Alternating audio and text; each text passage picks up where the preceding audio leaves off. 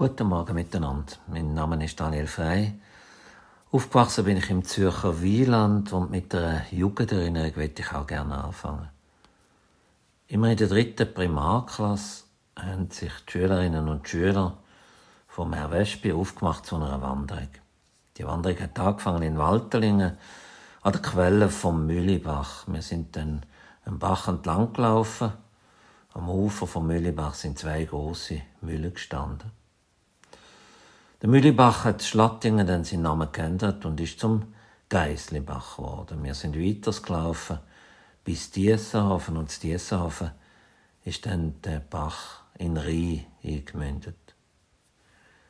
Wir sind ganz andächtig da gestanden und haben dann zugelassen, wie der Lehrer Wespe uns erzählt hat, von der Quelle vom Mühlibach, wo zum Geistebach wird, wo in Rhein fließt und der Rhein, wo dann über Basel weiterfließt und wo schließlich ins Meer hinmündet. Ja, von der Quelle bis zum weit entfernten Meer. Da fließt das Wasser, unaufhaltsam und stetig. Das Bild ist mir geblieben.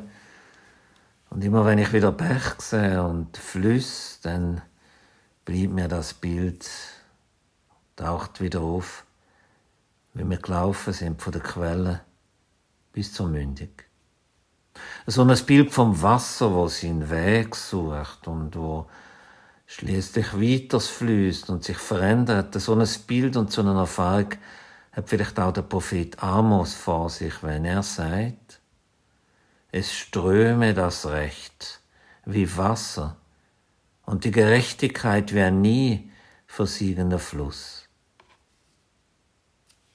Was ist Quelle von dem Fluss vom Recht und von der Gerechtigkeit.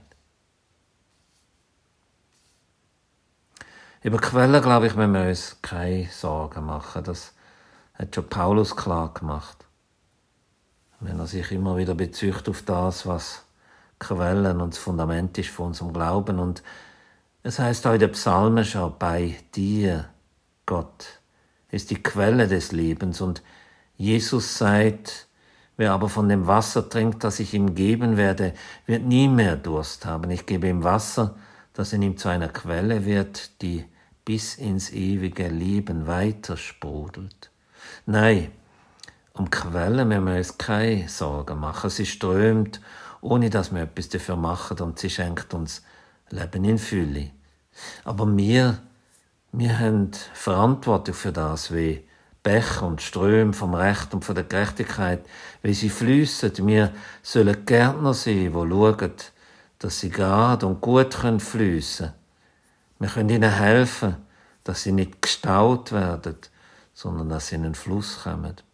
Ja, Gerechtigkeit braucht das Recht und das Recht soll für Gerechtigkeit sorgen.